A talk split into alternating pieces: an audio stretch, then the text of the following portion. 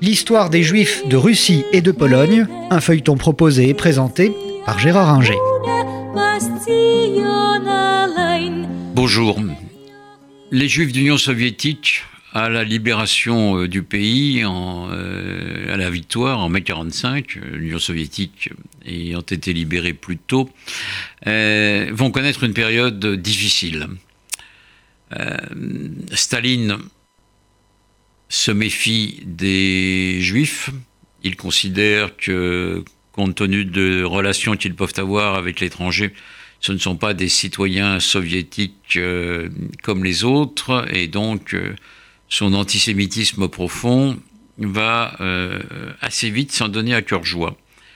Je dis assez vite parce que euh, il y a des épisodes euh, qui pouvaient faire croire le contraire, notamment le soutien que l'Union soviétique et ses satellites des pays d'Europe centrale et orientale vont apporter euh, au futur État d'Israël, euh, ce soutien est réel.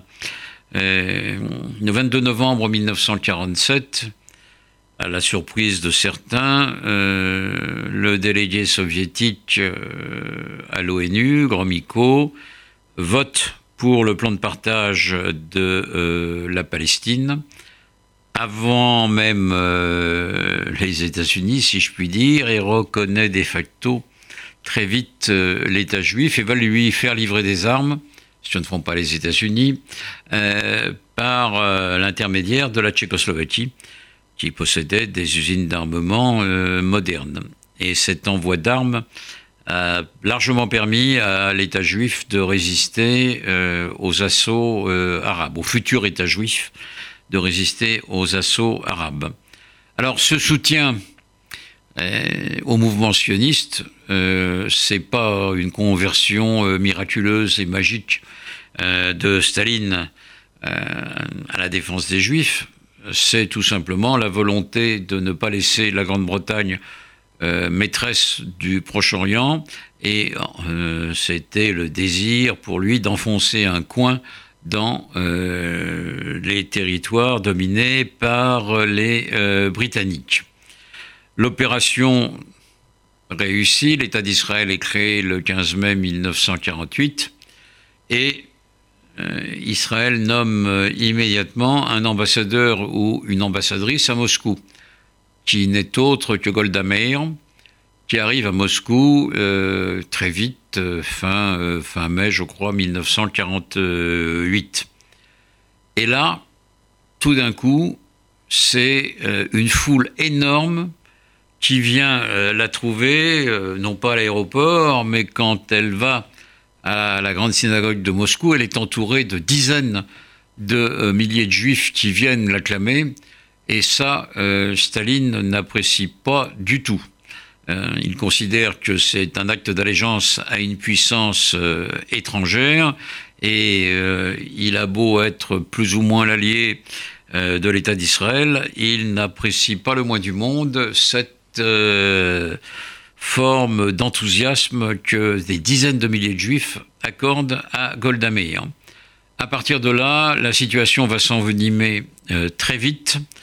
D'une part, euh, les membres du comité juif antifasciste vont tous être liquidés. le dernier étant Salomon Michoels, euh, on dira qu'il a été victime d'un accident euh, de la route euh, et on lui fera des obsèques magnifiques. Enfin, on connaît la méthode en Union soviétique comme en Allemagne nazie d'ailleurs, ce sont les mêmes.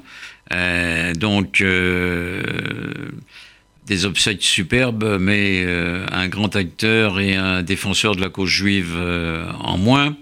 et les procès contre des dirigeants communistes juifs vont s'intensifier euh, dans toute l'Europe de l'Est, euh, notamment à Prague.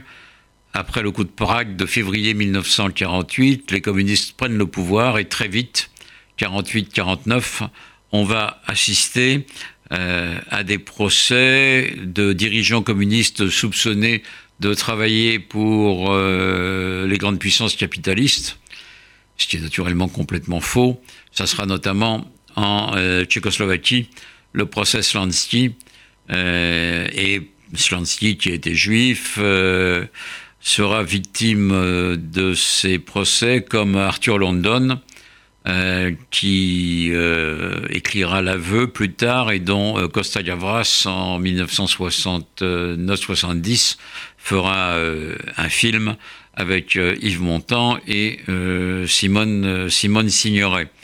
Donc des procès largement antisémites, naturellement on ne les condamne pas parce que juifs, mais parce qu'ils sont soit sionistes, alors que la totalité était très largement antisioniste, soit cosmopolite, euh, qui est encore mieux que le mot euh, juif euh, ou sioniste, et donc des condamnations très fortes et un antisémitisme marqué dans cette période. Staline, à la fin de sa vie, devient complètement paranoïaque et voit partout des ennemis, y compris parmi ses médecins, et en 1952, il va monter un procès qu'on appelle le procès des blouses blanches contre euh, ses euh, propres médecins, dont, comme par hasard, la plupart sont juifs.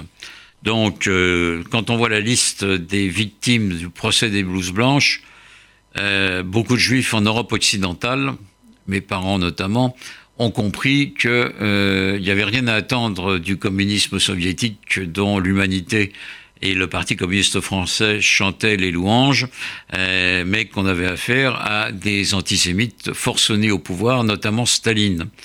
Ils ne savaient pas que Staline avait un plan de déportation massive des juifs euh, d'Union soviétique vers euh, la Sibérie, plan qu'il n'a pas eu le temps de mettre à exécution, mais qui a été dans les cartons. Il est mort au début mars 1953 ce qui a sauvé euh, la vie euh, des euh, juifs d'Union soviétique pour un grand nombre d'entre eux.